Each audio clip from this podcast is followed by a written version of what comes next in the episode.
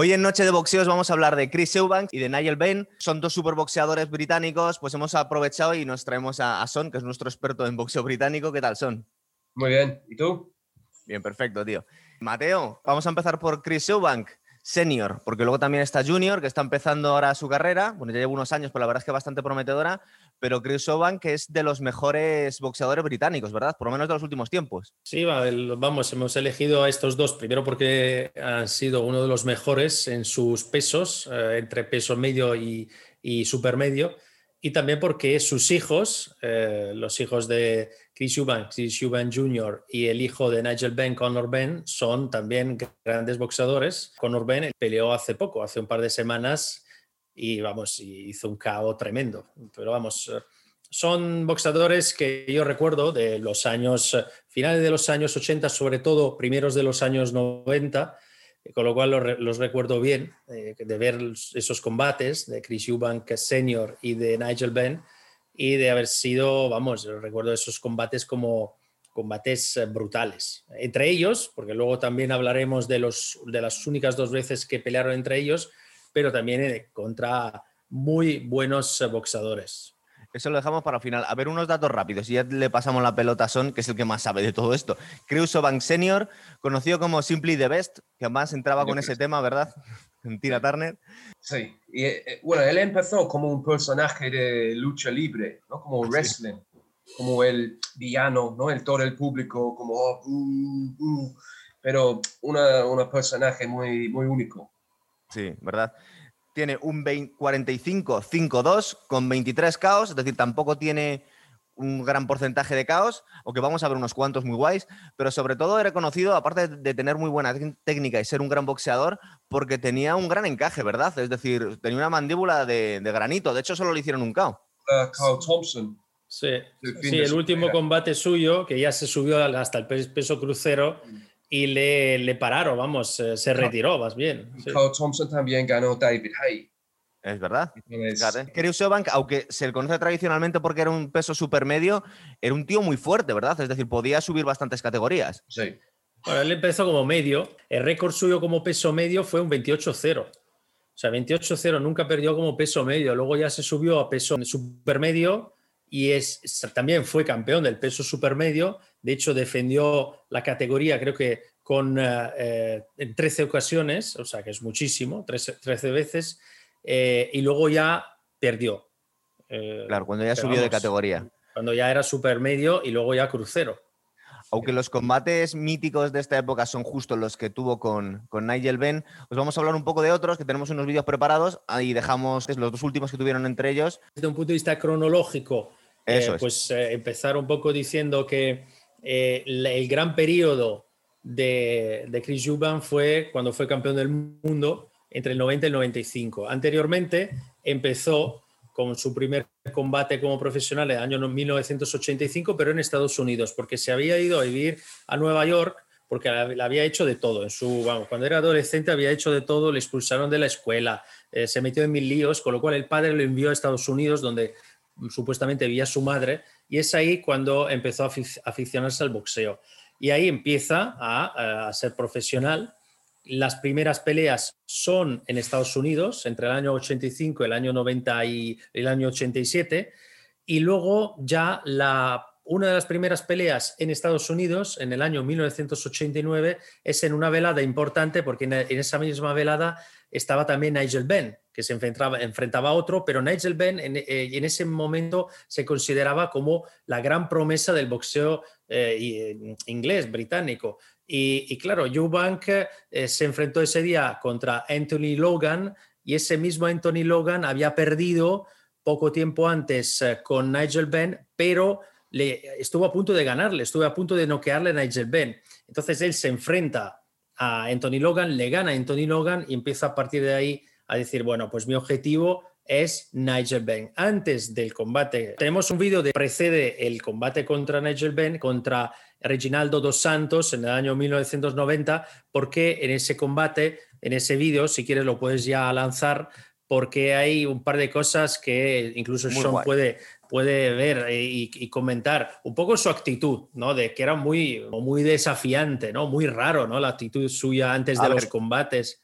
Sí, por eso digo que era como un personaje de WWF, ¿no? Como un villano de lucha libre. Sí, que se ponía así con los guantes. Así como... A ver, voy a, voy a darle, chicos. Sí. Tenemos, Es curioso. Este es Dos Santos, evidentemente. Le vemos más pequeñito, bueno, sería más alto, pero está menos fuerte que Crusobank. Sí, pero vamos, es que era un peso medio al principio de la carrera y, y ahora está aquí Chris, Chris Eubank y, y, le vemos en su postura desafiante. ¿Qué estaba haciendo, Son? ¿Como si llevara una espada o qué, qué está pretendiendo hacer?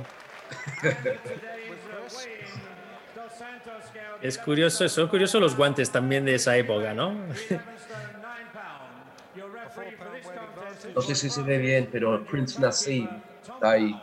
está en el público. también. Sí, al, lado, al lado del ring. Ah, al lado del ring. Y aquí es justo antes de que empiece el combate. Aquí le vemos que, que él sigue con su actitud. Y atención le pone al árbitro, ¿verdad? Como si no lo hubiera escuchado nunca lo que le está diciendo. Sí, sí. Sí, efectivamente es, eh, el otro parece mucho más pequeñito.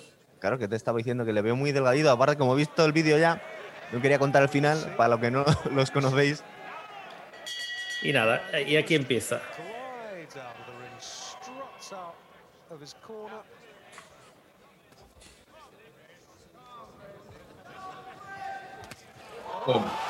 Y aquí termina. Y ahí termina, eso es. Bueno, se está estirando porque cree que se está levantando por la mañana. Y no sabe dónde está. Creo que es uno de los caos más rápidos, uno de los caos más ¿eh? rápidos de la historia del boxeo. Pero a mí me gustaría saber qué se pretende que está haciendo ahí Chris Eubank. ¿Llevando una espada o no sé? La imagen del, creo que es la primera pelea de Ben Eubank. Eubank está ahí en su esquina y también Nigel Ben está haciendo algo un poco su estilo también. Esa una imagen que siempre me acuerdo antes. Siempre la, siempre la hacía, ¿verdad? El siguiente combate que veremos eh, y estudiaremos en otro, en otro programa es el combate contra Nigel Benn, pero podemos hacer spoiler porque lo gana, ¿vale? Y es a partir de aquí, 1990, que se, se convierte en, en campeón del mundo de los pesos medios y defiende la categoría en cuatro ocasiones. Y la última vez son dos combates muy dramáticos contra Michael Watson. Sí. Mm. Eh, Michael Watson había noqueado a Nigel Benn con anterioridad. Ganó a Eubank en el primer combate. Exacto. Esos fueron dramáticos y aquí tenemos imágenes del segundo, eh, porque bueno, porque tuvo unas consecuencias eh, bastante graves para Watson, que estuvo luego ingresado en el hospital en coma durante 40 días, nunca se vamos, recuperó. Los dos luego se, mm, vamos, fueron como muy amigos, han sido muy, muy amigos, ¿verdad? Después de esta pelea nunca, nunca era lo mismo, Eubank. No sé si él tenía miedo de hacer daño a alguien o que alguien lo hiciera daño a él, pero no sé, siempre estaba un poco diferente, no tan agresivo, no quería terminar la pelea con el mismo instinto como antes es que curioso porque al hijo le pasó algo parecido, ¿no? Con el combate contra Nick Blackwell, eh, que le noqueó en el, en el décimo asalto, mm. pero eh, Blackwell también tuvo problemas muy, muy serios. Y cuando eh, veamos la parte de Nigel Benn, también lo vamos a ver con McClellan, que también casi le mata, de hecho, después del, combate. Bueno, entonces teníamos preparado este pues aquí, Sí, este es el segundo combate entre, entre Eubank y Michael Watson 21 de noviembre del año 1991 y vamos a ver eh, pues un par de trozos de este, de este combate.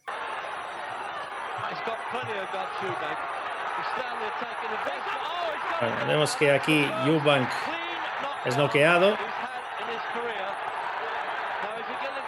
Sí, pero hay caos y caos y este no ha sido demasiado duro. No, de hecho, fíjate lo que, cómo reacciona. Fíjate cómo reacciona. Totalmente cinematográfico, esto es de película. Y justo salvado por la campana. Exacto, ya se salva por la campana y bueno, pues luego el combate sigue y podemos ver ya el último asalto Ah, bueno, sí, el último asalto. Lo que pasa es que no estaba recuperado del todo, ¿verdad? Estaba un poco. No, es que después, en ese día no había tantos médicos Sí, se, se permitían más. Um, fue noqueado y le llevaron del ring inconsciente en una mesa. Aquí le paran. Aparte, se, se, nota que él en la cabeza está notando como que algo no va bien, ¿verdad? Se le ve como lento y es un caos raro. De hecho, el árbitro, cuando empieza ese asalto, le empuja casi a Watson a decir, oye, ¿vas a pelear o qué, o qué haces? Eh, se veía que estaba ya bastante tocado. Y bueno, Michael Watson, yo la verdad que lo conocía menos, pero es muy bueno. Y no era tan gran nombre, pero soy muy, muy buen peleador. Muy bueno, muy bueno. La primera vez contra Eubank, realmente. Y estáis comentando que justo después de este combate estuvo unos días en coma y luego ya no volvió a pelear, ¿verdad? No, nada más, nunca más. No, no, de hecho está mal. Esto, de hecho, está, vamos, tocado todavía hoy, por lo que pasó, pues fíjate, en el año 91. ¿sí? ¿Qué más tenemos de Chris Eubank? Pues nada, pues de, luego Chris Eubank, que eh, ya después de ese récord de 28-0 en, en, la categoría de los medios, sube, decide subir al peso superior, al, sub, al supermedio, eh, ya al principio de 1992 y gana el título mundial, lo defiende muchísimas veces, 13 veces, una de las cuales también contra Nigel Benn, de eso ya hablaremos, y lo defiende entre el 92 y el 95, hasta que luego llega a eh, perder contra eh, Steve Collins. En Irlanda, las dos veces. Las dos veces. Y luego, bueno, pues ese, ese combate que se atrevió a hacer, la verdad que tuvo bastante valor, en el año 97 contra Joe Calzaghe, sabiendo quién era eh, Joe Calzaghe, invicto y uno de los mejores boxeadores británicos de todos los tiempos. Y luego ya, bueno, pues de Calzaghe, si quieres, vemos el vídeo. Tengo el vídeo. Calzaghe que está por la mayoría de los boxeadores negros como el mejor boxeador blanco de la historia. Entre él y yo, normalmente. Ah, sí. Pasa que últimamente a ti no te vemos mucho, son. Retirado. Estás dedicando demasiado al fútbol de la Super League. Euban Calzaghe.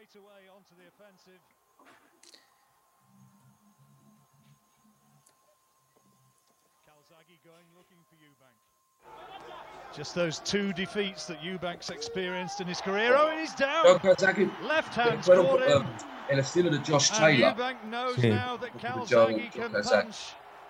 Pero un cabo en el primer asalto, ¿eh? There's a smile on his face, but he was caught cold. And look again at that left hand. Perfecto. Antes de hacer daño los manos, tiene mucho más, tiene mucho más pegada. Sí, se nota. Pero un poco, un poco baja la guardia de Eubank, ¿no? Se había confiado aquí el primer asalto. Sí, y también, sí, como, como has dicho antes, tenía fama para aguantar golpes. Igual, no sé. Claro, sí. No tiene suficiente respeto para las, los golpes. Sí, además era un típico boxeador que, que le, le, le, le, golpeaba mucho, ¿eh? porque la guardia siempre la ha tenido bastante baja en, to, en toda su carrera. Claro, lo que no, pasa no cuando eres un peso medio, mucho. tú estás acostumbrado a unos impactos. Cuando subes de categoría es otra cosa. Ya, no, de hecho lo vio porque sí. aquí es cuando ya empieza a perder mucho. Eres, bueno, no solamente porque esa categoría tenemos muchas leyendas, realmente. Es como que ese es el tamaño normal para un inglés. Entonces sí. tenemos Joe Calzaghe, Nigel Benn, Chris Eubank, uh, George Groves, Carl Froch. Sí, tenéis mucho, nos dais mucha envidia, la verdad. Oye, Joe Calzaghe siempre se le ha picado un poco con ¿quieres volver? ¿No quieres volver? Claro, supongo que lo comparaban con Mayweather. Escucha sí, cómo le han tentado, pero nunca han conseguido que vuelva, ¿verdad, Son? Es que creo que había hecho demasiado daño en las manos y no podía. Ah, así le conservan el... Porque ves al fin de su carrera, es como haciendo bofetadas más que golpes porque no podía pegar bien. No podía pegar fuerte. Y quiere el saco al final. Vaya. Bueno, de Chris Eubank Senior, ¿qué más tenemos aquí preparado? Cambiamos ya de boxeador. ¿Qué nos no, queda? Eh, nada más porque una vez eh, perdido contra, eh, contra Calzaghe, pues eh, pierde los últimos dos combates, pero ya subiendo otra vez de peso a los cruceros contra Carl Thompson. Y el último combate es el combate que no llega a terminar, termina en el, en el noveno, el, el, último, digamos, el único KO que tiene en su carrera y su carrera termina ahí. su carrera termina el 18 de julio del año 1998 del 98. Él nació el 8 de agosto del 66 y no han tentado con volver a Chris Bank. No, no, no creo. bien, bien. Porque como ahora estamos viendo volver a viejas glorias, que parece ser que está medio firmado el combate de Tyson con Holyfield. Había gente hablando de una otra pelea entre Nigel Penn. Ah, sí. Pero nadie quería verlo porque son dos leyendas y eso, no sé. No, es como Estados Unidos es diferente porque tienes más como no, sé, no quiero decir falso, pero más como... Más orientado al espectáculo, ¿verdad? Exacto, sí. Claro. No, sé. En, Inglaterra, no sé, no sería mucho interés a dos abuelos pegándose. Además, con lo que les pasó en su carrera, que los dos enviaron al coma a dos eh, a dos boxeadores, pues yo creo que ya con la edad que tienen, le tienen mucho respeto a este deporte como para volver ahí a hacer el tonto. Además que se pueden centrar en la figura de sus hijos y no sufrir ellos los golpes a esta edad, claro. Exacto.